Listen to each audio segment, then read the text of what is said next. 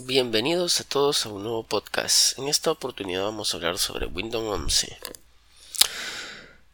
Windows 11 es el último sistema operativo de Microsoft. Incluye nuevas características. Windows 11 se creó con la misma base que Windows 10. Es una actualización de lo que conoces con lo que está familiarizado. ¿Qué requisitos pide Windows 11 para instalarse?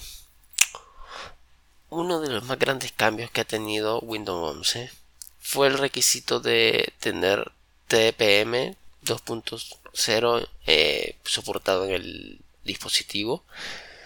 Esto no es más que una función de seguridad que cifra la información del sistema operativo. También nos pide un procesador de 64 bits, 4 de RAM como mínimo, uno 50 GB de espacio en disco que no los ocupa. El antes mencionado chip TPM que lo podemos activar desde la BIOS. UEFI y Security Boot por alguna razón. Imagino que por seguridad de Windows. Y pues su conexión a Internet. Aunque estos últimos dos, eh, no los últimos dos, sino estos eh, requisitos nuevos que pide Windows 11 que son el chip TPM y el Security Boot. Eh, lo podemos bypassear la verdad eh, utilizando una USB booteable. Metemos ahí Windows para instalar desde Windows 11 desde cero y lo podemos bypassear. Se, se mete la USB, se abre un CMD en la parte de la instalación y podemos modificar archivos de registro del sistema para omitir estos pasos para que no te pida ni el chip TPM ni el Secure Boot.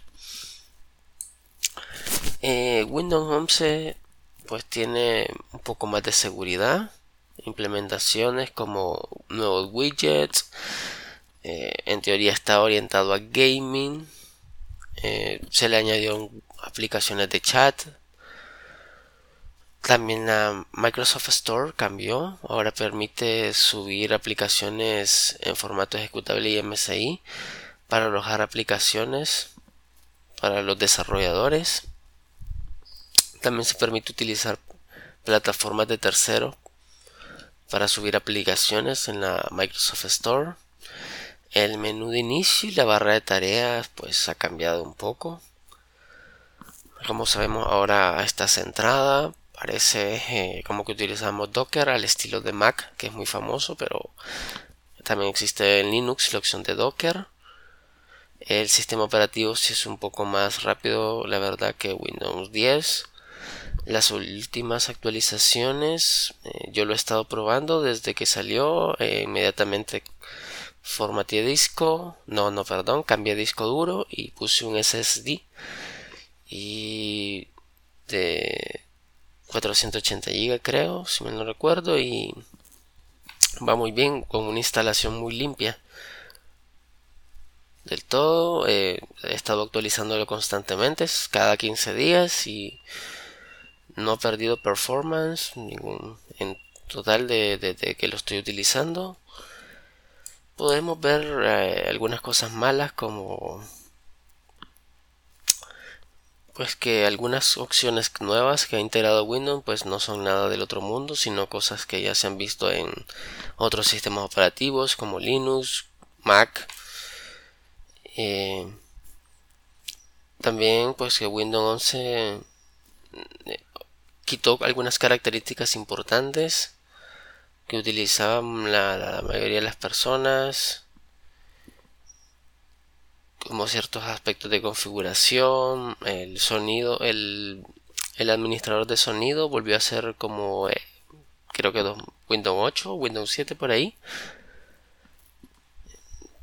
No está tan mal si lo vemos desde el punto de vista de que